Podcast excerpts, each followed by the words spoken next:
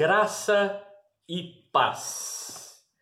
Quero convidar você à leitura do texto bíblico que se encontra em Êxodo, capítulo 17, versículos 1 a 7. Acompanhe a leitura do texto sagrado. Diz assim a palavra de Deus: Toda a congregação dos filhos de Israel partiu do deserto de Sim fazendo suas paradas, segundo o mandamento do Senhor, e acamparam em Refidim. Mas ali não havia água para todos beber. Então o povo discutiu com Moisés e disse: Dê-nos água para beber. Moisés respondeu: Por que vocês estão discutindo comigo? Por que estão tentando o Senhor? Mas ali o povo estava com sede de água e murmurou contra Moisés, dizendo: Por que você nos tirou do Egito para nos matar de sede, a nós, nossos filhos e os nossos rebanhos? Então Moisés clamou ao Senhor: Que farei a este povo? Daqui a pouco vão me apedrejar. O Senhor respondeu: Passe adiante do povo e leve com você algum dos anciãos de Israel. Leve também o bordão com que você feriu o rio Nilo e siga em frente. Eis que estarei ali diante de você sobre a rocha em Horebe. Bata na rocha, e dela sairá água, e o povo beberá. Moisés assim o fez na presença dos anciãos de Israel e chamou o nome daquele lugar de Massá e Beribá, por causa da discussão dos filhos de Israel e porque tentaram o Senhor, dizendo: Está o Senhor no meio de nós ou não? Vamos orar? Fala conosco, ó Deus, pela tua palavra. Ela é viva e eficaz e ela pode nos alimentar a cada dia. Assim oramos, em nome de Jesus. Amém. Gostaria de iniciar dizendo que eu tenho ficado assustado com algumas postagens nestes últimos dias. Postagens que, em nome da fé, têm espetacularizado a religião isso já era meio comum, mas me parece que cada vez mais estamos tentando chamar a atenção das pessoas.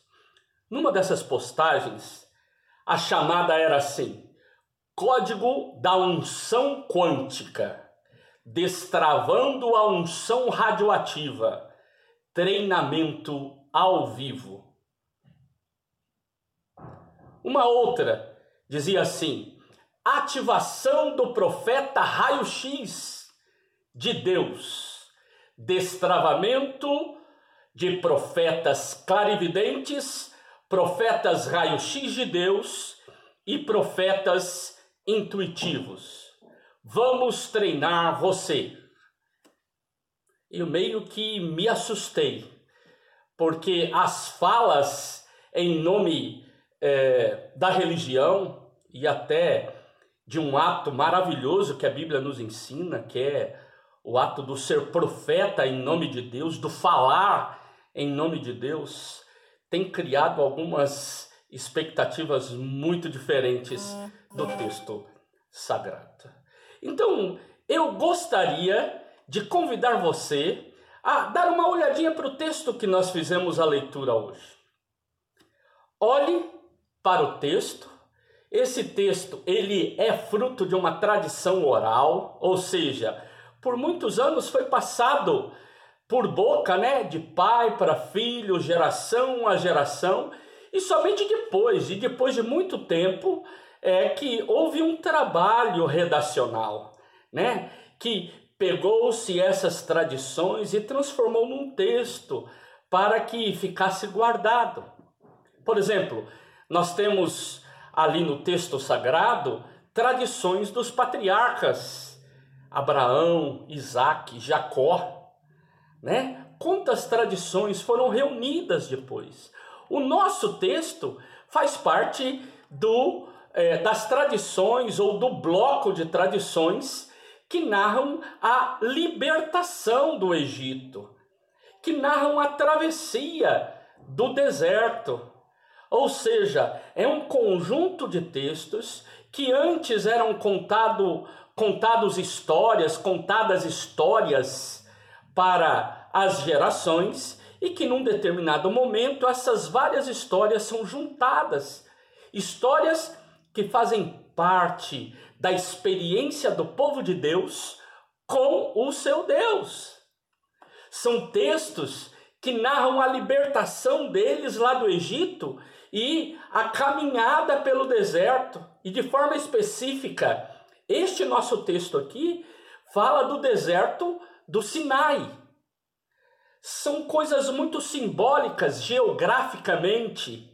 A experiência, quanto mais nos aprofundamos no estudo do texto sagrado, mais coisas interessantes e profundas descobrimos. A mensagem principal desse texto aqui é falar do Deus que sustenta o seu povo na travessia do deserto. Ou seja, fala sobre sobrevivência no deserto do Sinai. Deus permitiu que, em meio a sinais de mortes, eles pudessem sobreviver. Eu fico pensando que nestes tempos que nós vivemos agora, de espetacularização da religião, onde o extraordinário é utilizado como um chamariz de adeptos, né? Venha, você vai ser treinado, né? Adeptos, seguidores, consumidores. Eu diria, nós estamos precisando de reflexões teológicas que sejam mais maduras, mais voltadas ao texto sagrado, mais voltadas a um ensinamento bíblico teológico. Temos que ver que o texto está chamando atenção para o Deus que está presente em todos os momentos. Ele está presente no nosso ordinário, no nosso dia a dia, no corriqueiro, sabe, no comum. E essas chamadas para o extraordinário muitas vezes tem tom espetacular, muito mais do que um tom teológico. Creio que esse texto acaba nos ajudando a entender que Deus está conosco em toda a caminhada, na caminhada diária, não é na hora de um culto, não é na hora de um êxtase celebrativo, não é na hora de um ato específico, mas um Deus que está presente em todo momento, de manhã, de tarde, de noite. Um Deus que nos auxiliará diante de todas, todas as partes da caminhada. Por isso eu quero propor para vocês, né, convido vocês a conhecerem um pouquinho mais de alguns dados exegéticos deste texto, que quem sabe possa nos ajudar a compreender melhor uma narrativa como essa, né? Um jeito de texto como esse, né? Narrativas que nos ajudem a vencer essa leitura espetacularizada que se faz do agir de Deus no mundo. Infelizmente, às vezes gostamos de destacar o espetacular, o extraordinário. Mas eu quero te convidar, vamos dar uma olhadinha em alguns apontamentos exegéticos? Primeira coisa, eu queria dizer para você: os beduínos, lá do passado até hoje, eles aprenderam alguns truques para sobreviver no deserto. Eles aprenderam que existem pedras porosas e que da maneira que você quebra ela, a maneira como você manipula essa pedra, você consegue retirar água dessa rocha, dessa pedra. Claro que não é um copo de água como eu e você estamos acostumados a descedentar nossa sede irmos no filtro, na torneira, pegarmos uma garrafa, virarmos. Não. Aquele povo vivia aquele tempo de sequidão, é pouca água, eles aprenderam a sobreviver com pouca água.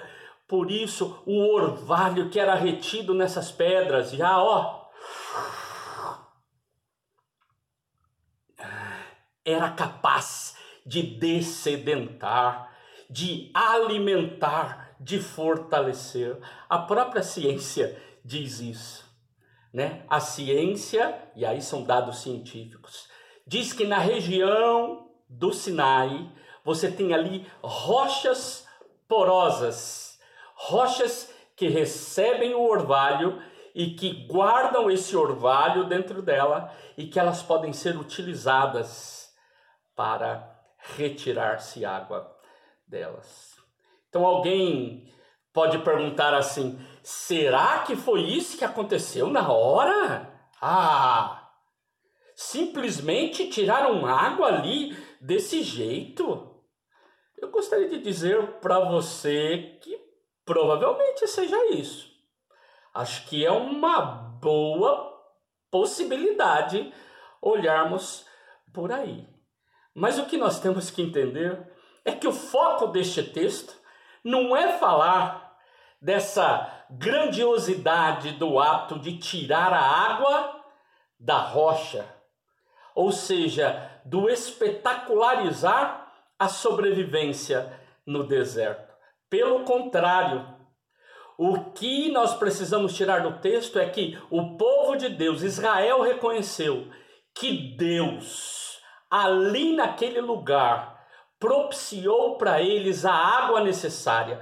Num lugar onde não tinha água de outro jeito, ali teve jeito de tirar água de pedra. Às vezes nós gostamos do extraordinário, né? Achamos que o milagre é o mais importante, que o extraordinário é o mais importante. Mas o que nós vemos aqui é que o povo de Israel simplesmente vai reconhecer: Deus nos deu água. Se foi do jeito que os beduínos faziam ou de qualquer outra forma, isso não é o mais relevante. O relevante é que Deus deu água ao seu povo. E aí entra uma questão muito importante. O escritor aqui, ele vai pegar essas tradições do Deus que dá água no deserto e vai ali escrever, vai juntar essas tradições. E aí temos o texto que eterniza essas histórias. E esse texto vai falar do Deus que dá água para o povo. Ali não é um texto jornalístico, não tem ninguém acompanhando e dizendo assim: olha, só há essa forma aqui de interpretar o texto. Pelo contrário, são várias histórias dizendo: Deus nos sustentou no deserto. Nesta passagem, onde é narrado aqui a ingratidão do povo, mas a compaixão e o cuidado de Deus, muitas vezes pregadores e pregadoras se preocupam em tratar de forma espetacularizada, né? Acabam por apresentar um, um Moisés meio que galã, né? Usando uma narrativa dramatizada, um Moisés meio galã, forte, poderoso, que chega com gestos assim nobres de grandeza, de potência, pega o seu bordão e ele finca na rocha e de lá sai um monte de água. Aí parece que aquele povo vai chegando com um monte de canequinha debaixo da roça. Uhul, da rocha. Uhul! Bebe água, tem mais água. Parece que isso não representa o mundo do deserto. O mundo do deserto é pouca água, e naquela pouca água Deus deu o suficiente. Eu gostaria de concluir dizendo para vocês: se foi o truque de tirar a água da pedra, ou se foi um ato extraordinário, isso não é o mais relevante.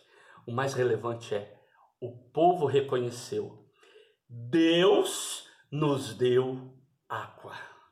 Portanto, eu quero dizer a você, diante dos desafios da vida, do dia a dia, da nossa caminhada pelo deserto da vida, momento em que atravessamos lutas, sofrimentos, desencantamentos, na hora que às vezes dá vontade de perguntar, né? Deus está comigo ou não está? Ao invés de procurar o extraordinário, procure ver o cuidado de Deus. Se Ele quiser usar o extraordinário, Ele usará. Ele é Deus, mas te dou certeza, no ordinário Ele já tem te sustentado. Precisamos reconhecer essa presença maravilhosa dele. Eu quero terminar com uma música que eu gosto muito, acho que quem sabe muitos de vocês não conheçam, ela é bem antiga, mas a música fala da travessia pelo deserto e o cântico diz assim, num determinado momento do refrão: Também sou teu povo, Senhor, e estou nesta estrada, somente tua graça me basta e mais nada. Deus está sempre conosco. Deus te abençoe. Em nome de Jesus. Amém.